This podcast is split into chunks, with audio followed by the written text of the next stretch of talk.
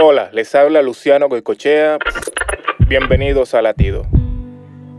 Cierto día, hablando con mi padre, recordé la hermosa historia de dos hermanos, donde la hermana menor le pregunta a su hermano, ¿qué es el amor?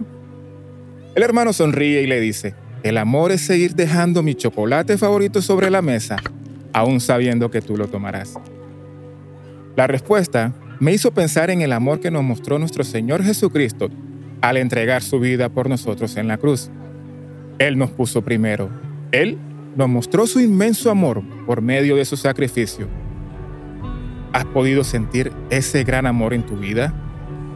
¿Qué sientes al saber que Él entregó su vida por ti para darte una esperanza, para darte un futuro?